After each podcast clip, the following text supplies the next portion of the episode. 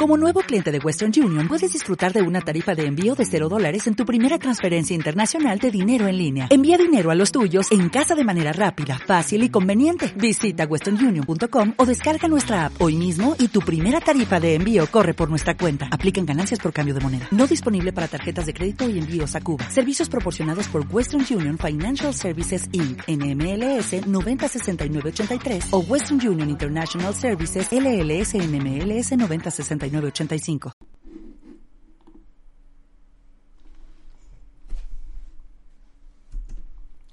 Con un talento ordinario y una perseverancia extraordinaria, lo puedes conseguir todo. Buxton Thomas Fowell.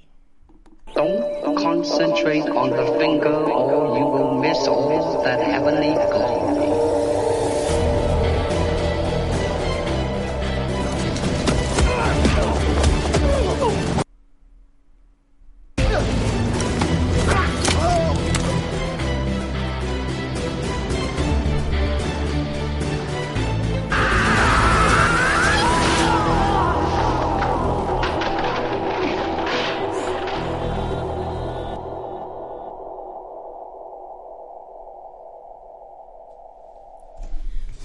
Buenos días, buenas tardes o buenas noches, dependiendo de dónde nos estés viendo o oyendo. Soy Nacho Serapio, fundador de Dragon.es y te doy la bienvenida a una nueva edición de Dragon Magazine, tu programa de artes marciales y deportes de contacto.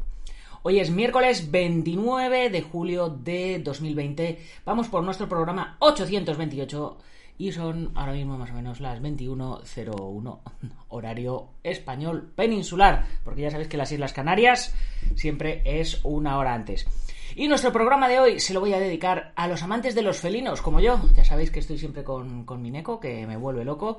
Y bueno, también a los nacidos en el año del tigre, porque hoy, señores, es el Día Internacional del Tigre.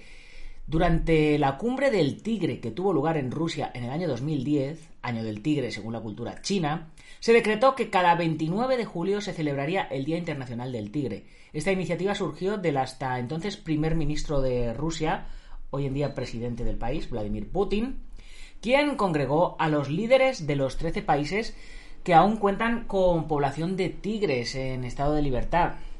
Los países que firmaron el pacto de la cumbre fueron Bangladesh, Bután, China, India, Indonesia, Camboya, Laos, Malasia, Myanmar, Nepal, Tailandia, Vietnam y por supuesto Rusia.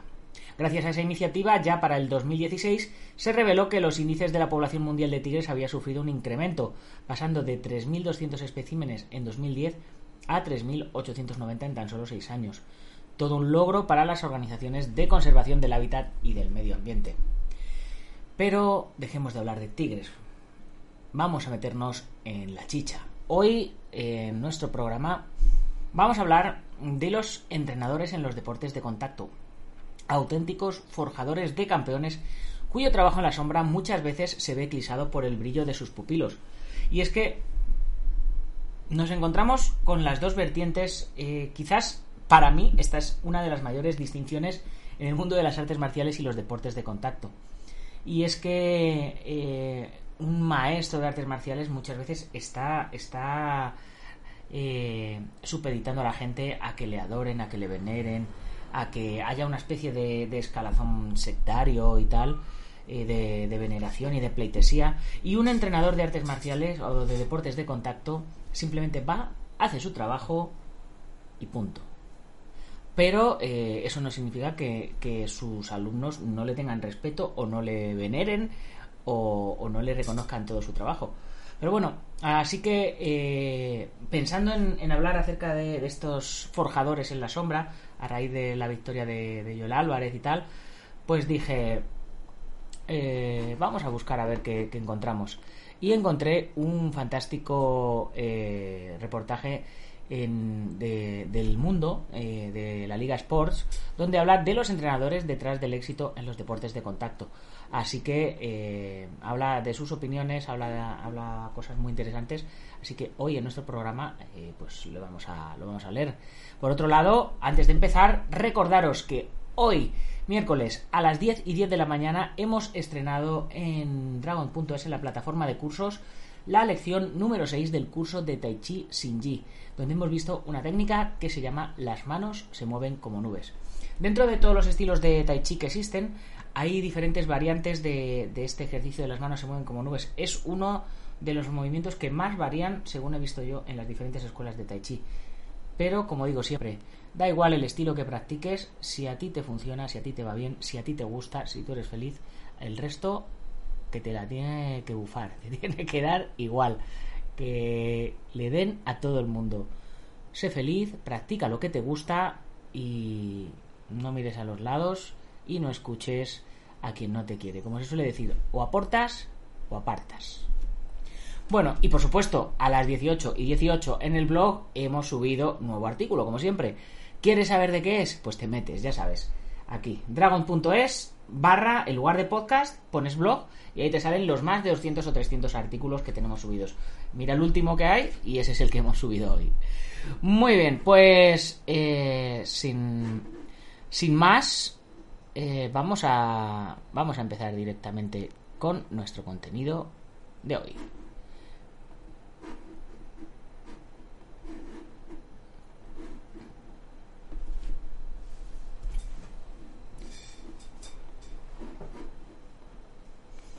Y dice así, los entrenadores detrás del éxito del deporte de contacto. Cuando un deportista de alto nivel sube al podium, levanta un trofeo o se cuelga una medalla, la afición, los medios, los patrocinadores se muestran orgullosos y ensalzan el gran trabajo que ha realizado para llegar hasta allí. Junto a él también lo celebra su equipo, que ha estado empujando para que esos se conviertan en una realidad. Y un papel protagonista en este grupo lo interpreta, evidentemente, el, el entrenador.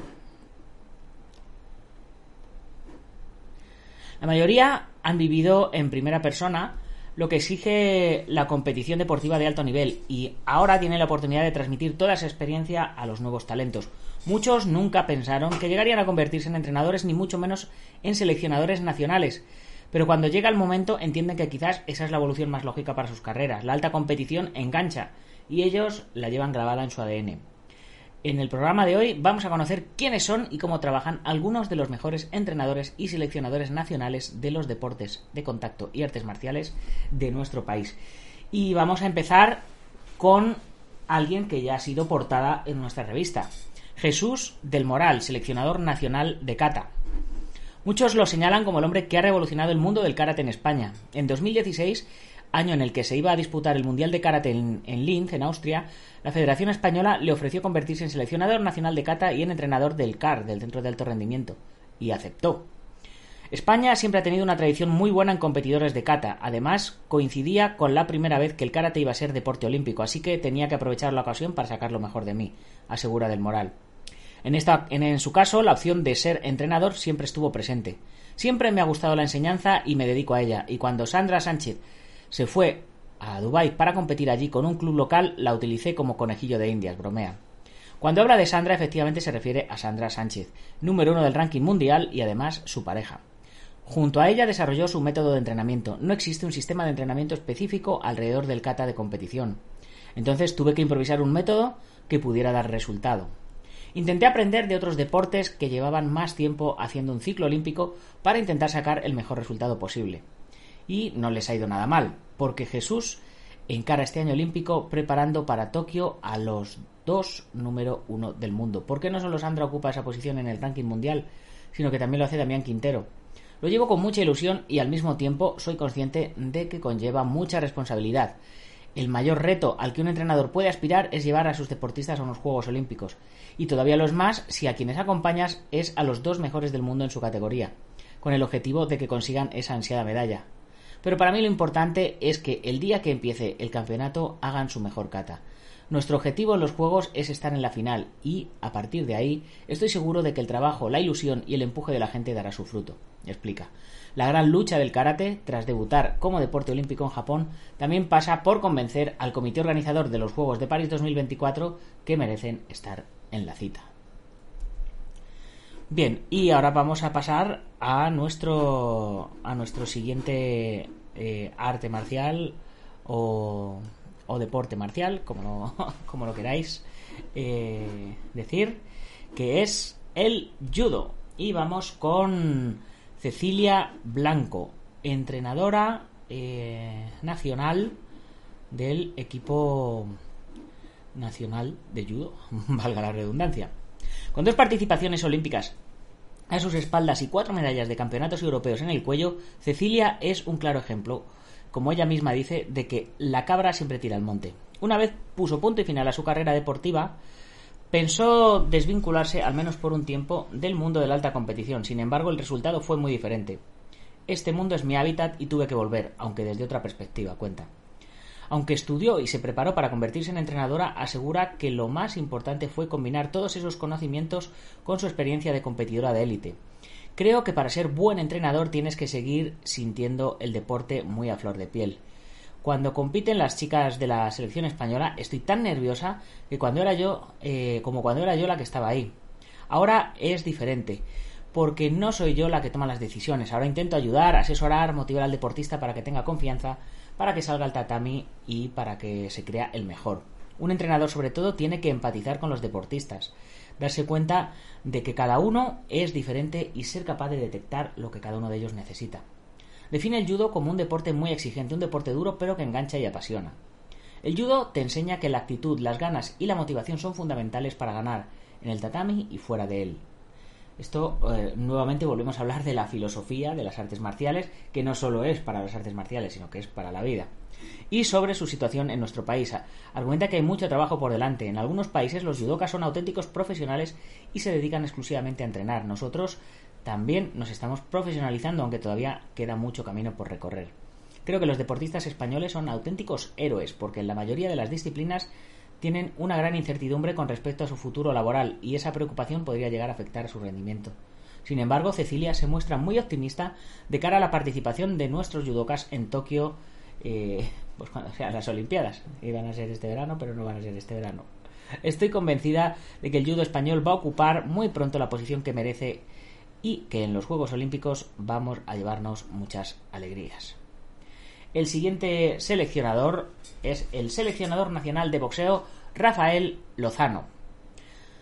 El boxeo está viviendo un auge muy importante en los últimos años. No solo crece el número de aficionados y de personas que lo practican de manera amateur, sino que también lo hace el de licencias federativas.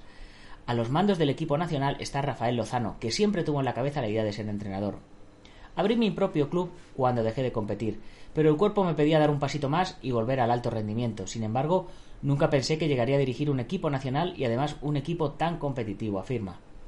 Lozano define el boxeo como un deporte con mucho ritmo. En cada asalto, en muy pocos minutos, tienes que dar el 200%, y nuestra preparación la condiciona ese tipo de competición. A la hora de prepararse como técnico, comprobó que ese cambio de roles conlleva otras diferencias.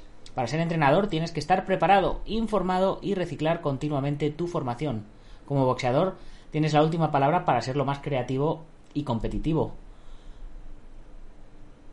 Y tu entrenador trata de ir orientándote, esperando eh, que tú seas disciplinado y por supuesto que le hagas caso.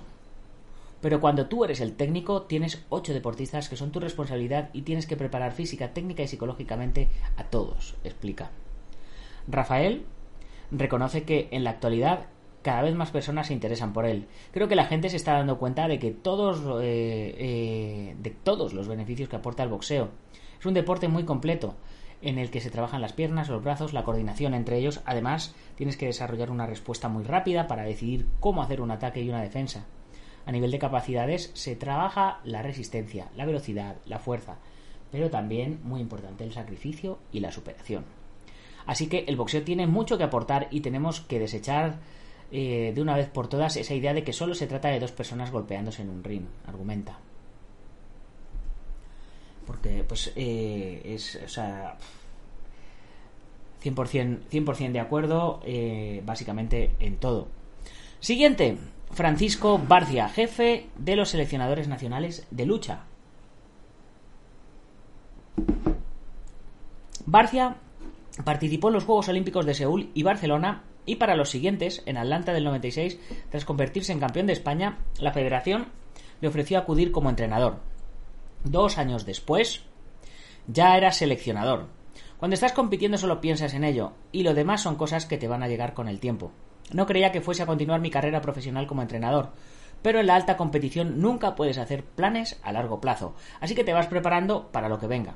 Es una carrera de fondo, asegura. Tradicionalmente los entrenadores de lucha en España procedían de otros países como Bulgaria, sin embargo, tras los Juegos de Barcelona del 93, muchos de ellos se fueron. Cuando llegué al equipo nacional, apenas unos pocos entrenadores de apoyo eran españoles, y esto era lo habitual hasta que se apoyó la idea de poner en marcha una escuela de entrenadores nacionales. Se cambió la política y nos fue bastante bien. No teníamos ninguna medalla olímpica y en 2012, en los Juegos de Londres, conseguimos la primera de manos de Maider Unda, y todo ello lo logramos con técnicos nacionales, por lo que es muy importante reivindicar su figura. Con pocos medios y mucha imaginación consiguen unos resultados increíbles, explica. La lucha es sobre todo un deporte técnico en el que entran en juego muchos tipos de fuerza, la máxima, la resistencia, la explosiva, y esta última puede ser decisiva para ganar o no el combate. El jefe de los seleccionadores nacionales cree que España es un país con una genética muy potente, en el que con menos recursos que otros países cosechamos grandes resultados.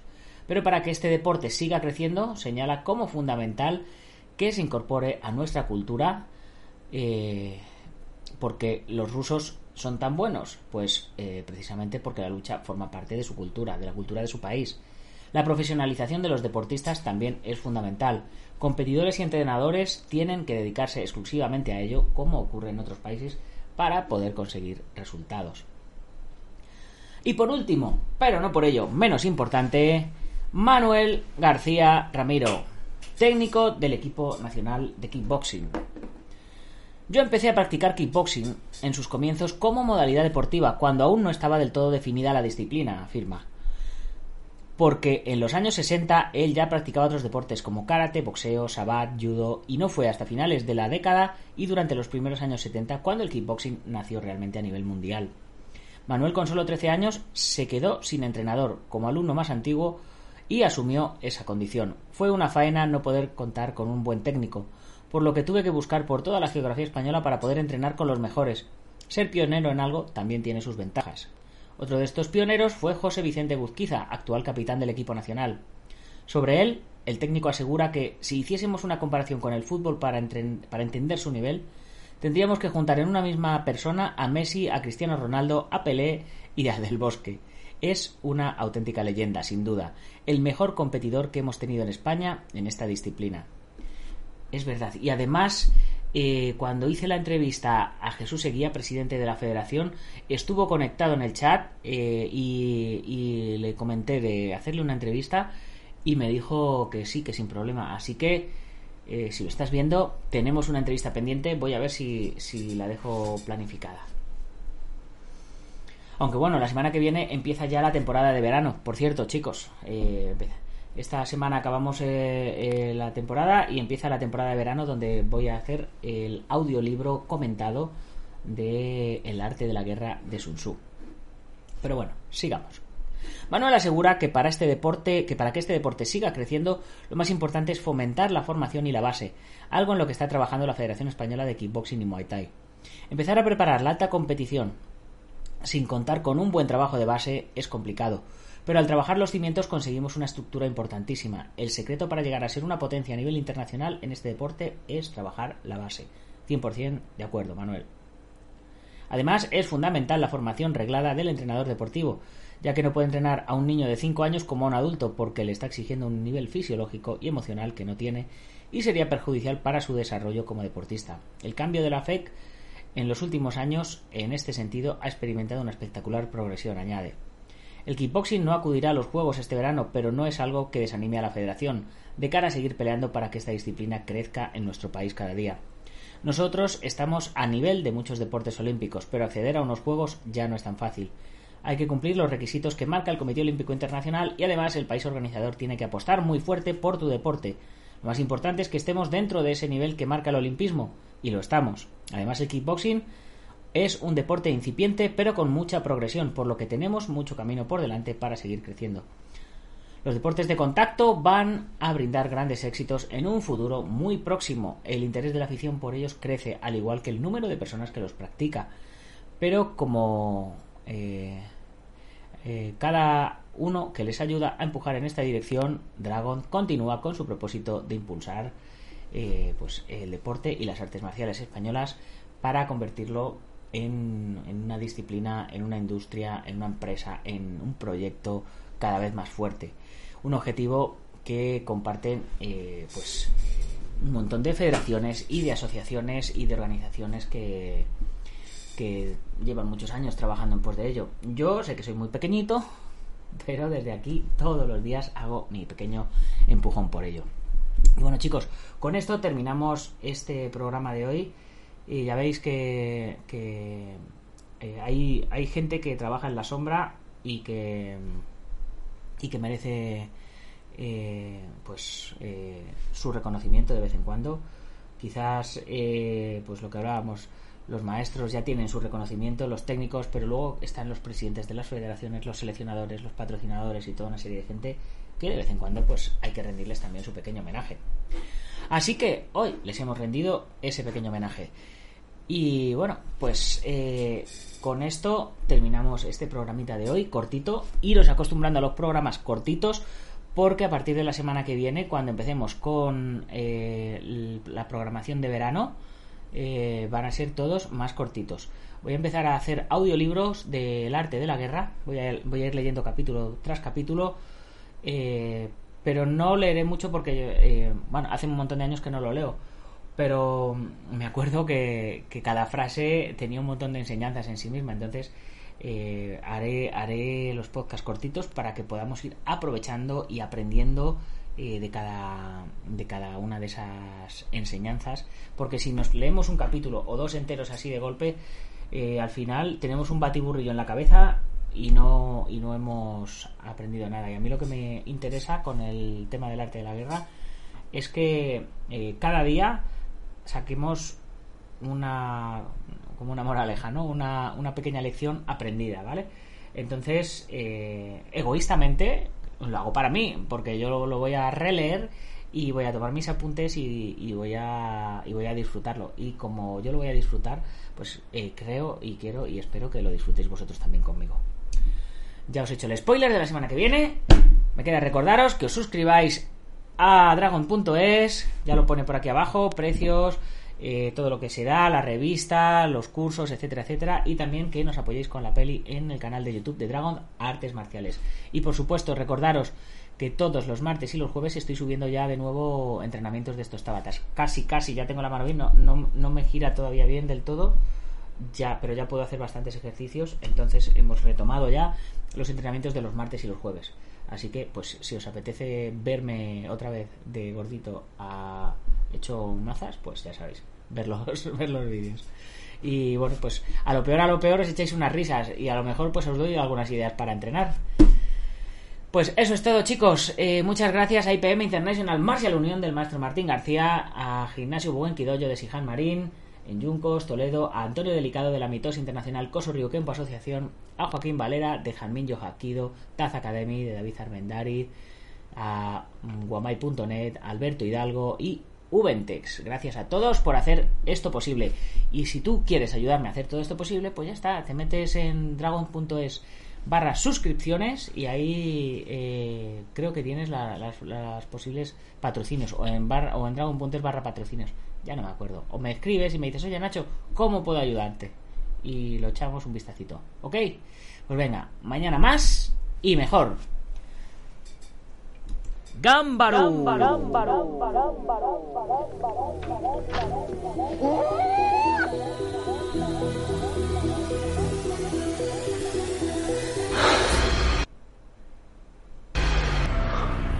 Ya sé Kung Fu.